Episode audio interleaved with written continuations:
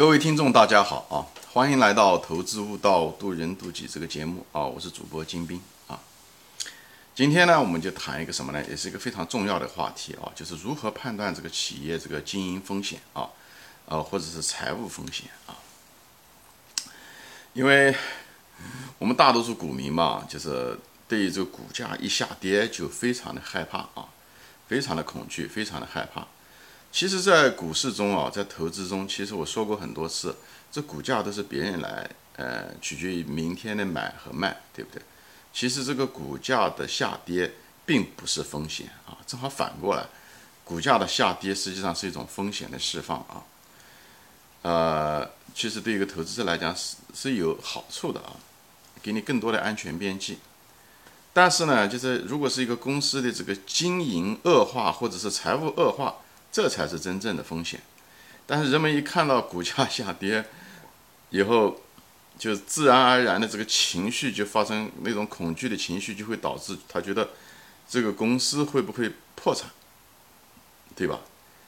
所以真正的风险其实是这个经营是不是恶化了，而财务恶化了，而不是股价的下跌。所以大家要把这个两个完完全全分嗯分开啊，这就是为什么我们说投资。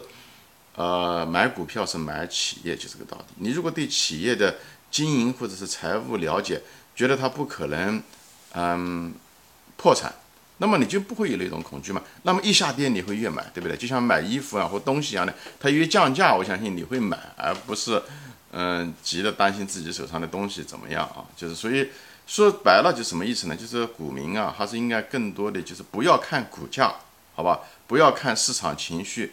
不要看乱七八糟的消息，你唯一需要看的就是看报表啊。其实这所有的这个公司能会不会破产，这些东西你不需要天天想三想四，听这个人评论，听那个人评论。你唯一需要的就把它报表拿出来翻一翻，看一看，你就可以几乎可以判断出这家公司会不会破产。甚至当然不可能是在呃那个你你可以说一两年前，如果这家公司破产，你提前一两年你就会知道，或者是大概率它会破产啊。所以你就会避开这些雷。很多人之所以，呃呃，就踩到雷，他是因为什么呢？就是他一直往那雷雷上走。其实他知道那个雷，就是他其实他是有能力发现那个雷的啊，能看到那个雷，但是他就是懒，或者是不愿意花一点时间去看一些报表。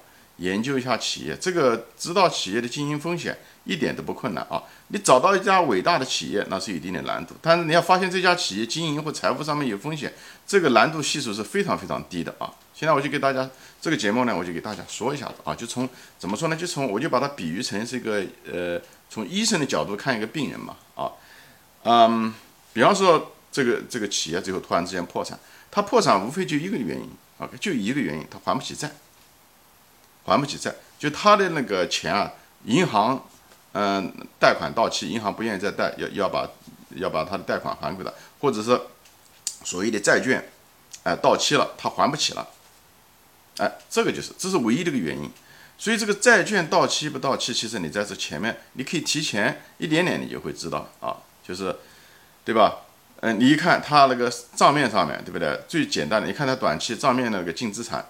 够不够付这个呃短期的嗯那个到期？当然，我讲地方讲的净资产不包括那些所谓的存货，除非那个存货是真金白银的那种存货啊，比方说一些可变值的一些股票啊之类的东西啊，嗯，也不包括那个一些长期的一些应收账款，那些长期的应收账款很可能都是呆账，也不行。所以你看一些短期资产啊，他看到短期资产够不够付他？比方说说下个月，或者说因为这个东西都在联报上都有嘛，对不对？呃，一一般的是看一年以后，或者是一年之内需要到期的这些短，嗯，就是贷款啊，或者是到期的这些债券，哎，这个东西你要非常小心。所以这个年报上都有啊，资产负债表上都有，或者是一些那个年报中它都会谈到这些东西。所以你就把这个数字比较比较，你就知道大概怎么样。当然了，你也得看这个企业的这个净现金流啊，就是你看那个。呃，现金流表中的企业净现金流什么意思呢？就是企业每年是不是能挣到的那个钱，对不对？能够余下来的那每年挣的那个净现金，哎，加上它那个呃净资产啊，就是就是净现就是账上的资产，哎，能不能够付未来十个月或者是呃未来一年的这个到期贷款？当然，那个财务指标中有很多这方面的指标，我就不说了啊。什么叫什么现金什么笔啊，什么就这些东西啊。我只我知道英文，我中文不知道怎么说啊。嗯，所以这些东西你都可以知道啊。所以企业破产为例，就是他还不起债，还不起他短期债债务啊。短期债务只十十二个月之内的啊。所以如果这两个数字啊没有办法，就是对吧？你的那个现金无法满足这个马上要到期的债款，那么你这这个公司被呃破产的可能性就很大啊。除非是银行愿意给他在展期，但展期也是说不准的事。所以这时候你就这个这个企业破产的这个呃概率就变得很大，或者债券会违约啊等等这些东西，这这概率就变大了。这时候你就应该规避。所以当然了，很早的时候你就会知道很多东西啊。所以很多情况下你就看它，嗯，对吧？你要如果再往前推一点点，你就会看到，你一看企业的这个净那个经营的净现金流哦，如果这个企业的净现金流连它那个利息啊都就是。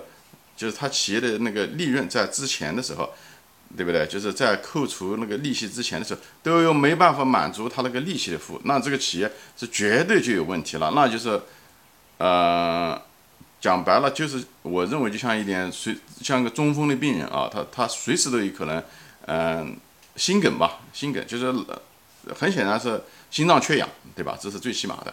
所以你就看这些财务指标，你就知道这个情况啊。那么，那有的企业它就是通过它要如果缺氧啊，或者是缺血啊，对不对？它企业自己的造血功能比较差的时候，你是老远的就会知道，你前面两三年你就会知道。所以你你看到这些数字的时候，你就不你就不会踩到雷嘛，你就不会往那走，你就么怎么会踩到雷呢？对不对？这类的公司你就把它过滤掉了，你都不会做这些公司，对不对？那么还有的企业它就是什么呢？就是呃，它还有一种就是它如果经营上面的现金嗯不够，对不对？那么它也得还债，那么这种情况下，大多数情况下他们就是会融资，对不对？融资就比方说发行股票啊，呃，发行债券啊等等这些东西，或者是朝银行贷款啊这些东西，所以它的他会增增加这些东西，以后他的负债又会增加。所以你看这些东西的时候，你就得小心。他如果自己的造血功能比较差的时候，他就不断要输血。他如果老是有一种习惯性的输血，你要得很小心。往往他这种企业是不可持续的。当然了，这种供血不足或者是嗯，那种心肌梗塞这种东西突然之间猝死，它也不代表说这个企业的经营一直有问题。有两种都都会突然之间猝死啊，就是心肌梗塞、死心梗。一种是就是人老气衰，就是他企业行业就是不行了，经营一一点一点点不行，一点点不行。这些钢铁企业啊，或者是一些线下零售啊等等，它它行业性的就出现了这种衰退，最后啊人老气衰死掉，血管堵塞，对不对？哎，就是。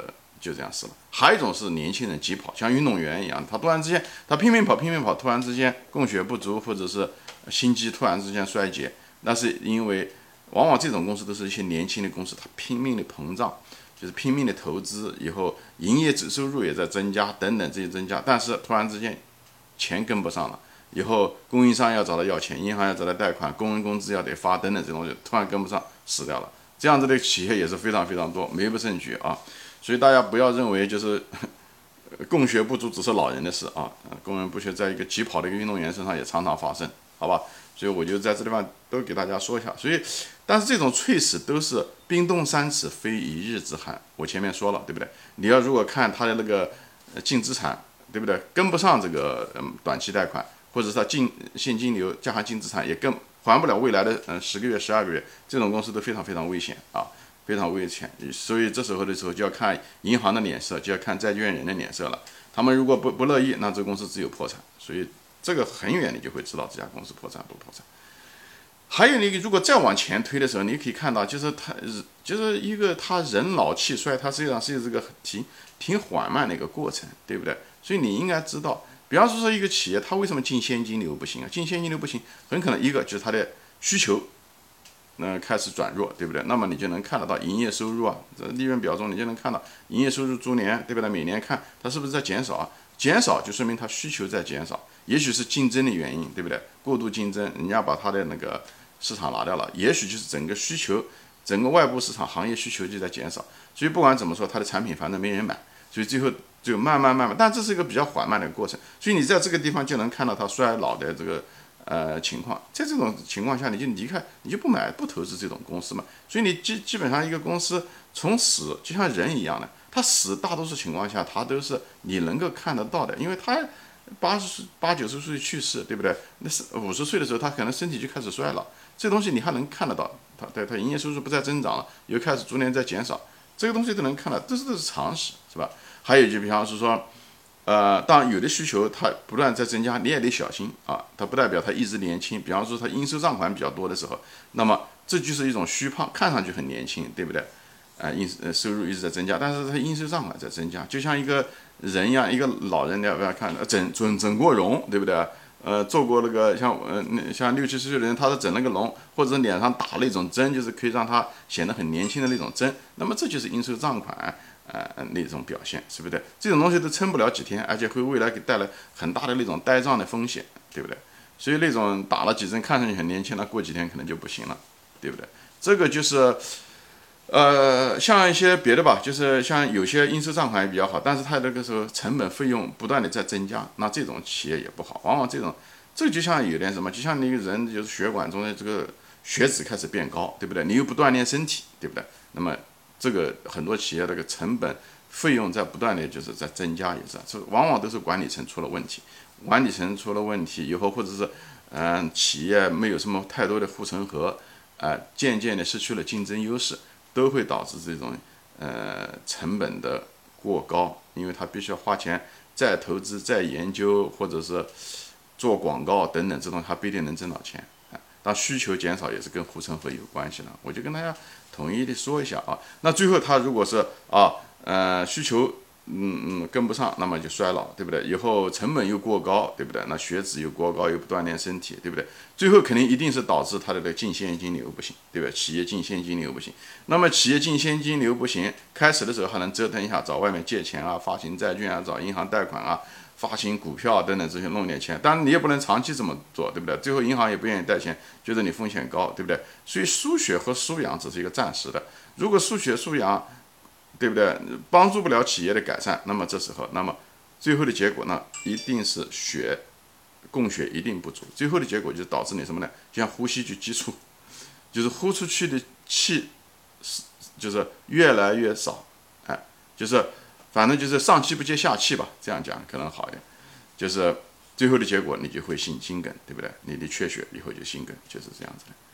它有些，当然了，有些企业呢，它在暂时情情况下，它会出现一种，嗯，啊，因为在投资啊等等这些东西，会造成现金流的那个呃不够啊，这也是正常的。但是大多数的一种再投资，很多再投资其实是无效的。